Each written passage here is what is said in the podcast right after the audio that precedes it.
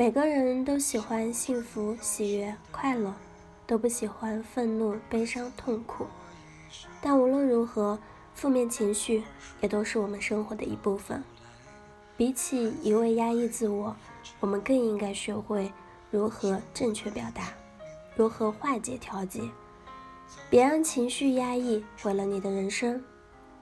这些年，情绪管理的话题被越来越多的人提起，很多人都在高呼。你能控制情绪，才能控制人生。真正的高情商就是能控制情绪。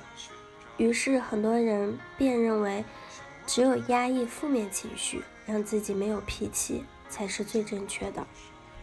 但事实上，情绪是不能被控制的，更不能被压抑。很多时候，压抑情绪只会给你的人生造成巨大的危害。其实，在生活中，很多时候，我们之所以会压抑情绪，是因为觉得自己不可以表达。比如小时候有孩子抢走了你的玩具，你觉得委屈，觉得难过，父母却告诉你，你要懂事儿，要让着点别人。于是你觉得自己这种委屈是不对的，是不应该被表达出来的。当我们一而再、再而三、再而三的。压抑这些负面情绪，认为他们不应该出现的时候，其实是对自我的一种否定。而这一切的后果就是，我们变得不再相信自己的内心感受，开始压抑最真实的自己。我们的内在越来越匮乏，整个人也越来越无力。其实，所有的负面情绪都是有其正义的。都是在提醒着你一些事情。很多人不喜欢负面情绪，但正是这些愤怒、厌恶、烦恼、悲伤等存在，才让人之所以为人，让我之所以为我。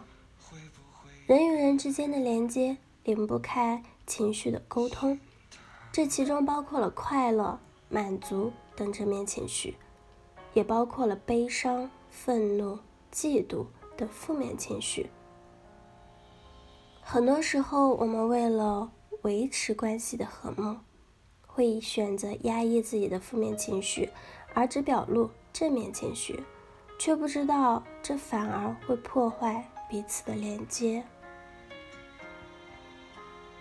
就像我曾经认识一位姑娘，非常爱她的先生，而且也非常好脾气。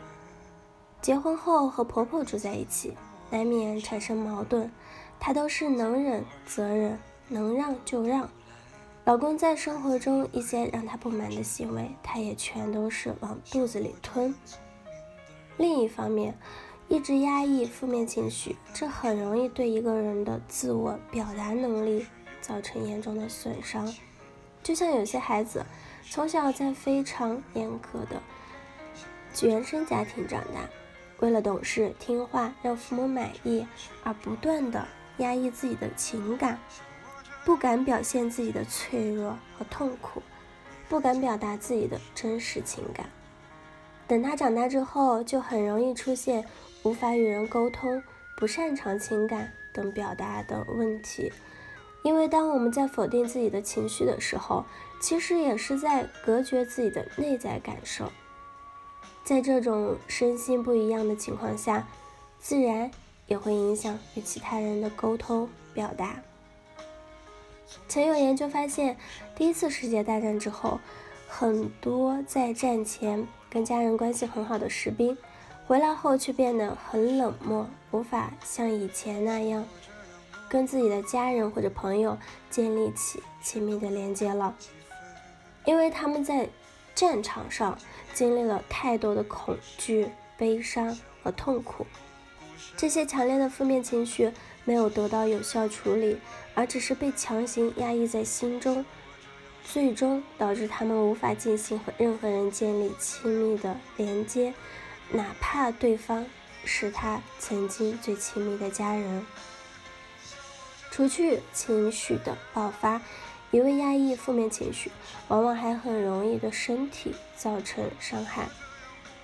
世界心理卫生组织曾指出，百分之八十以上的人会以攻击自己身体器官的方式来消化自己的情绪。现代医学研究认为，我们所患的疾病很多都是来自精神创伤。而我国古老的中医智慧也曾说过：“怒伤肝，思伤脾，悲伤伤肺，恐惊伤肾。身体是心灵的一面镜子，它会如实的储存我们过往的所有经验，而其中那些愤怒、痛苦、悲伤、焦虑、压抑等负能情绪，就会不断的攻击我们的身体，最终造成伤害。”出现痛病。好了，以上就是今天的节目内容了。咨询请加微信 jlct 幺零零幺或者关注微信公众号“甘露春天微课堂”收听更多内容。感谢您的收听，我是 c e l i n e 我们下期节目再见。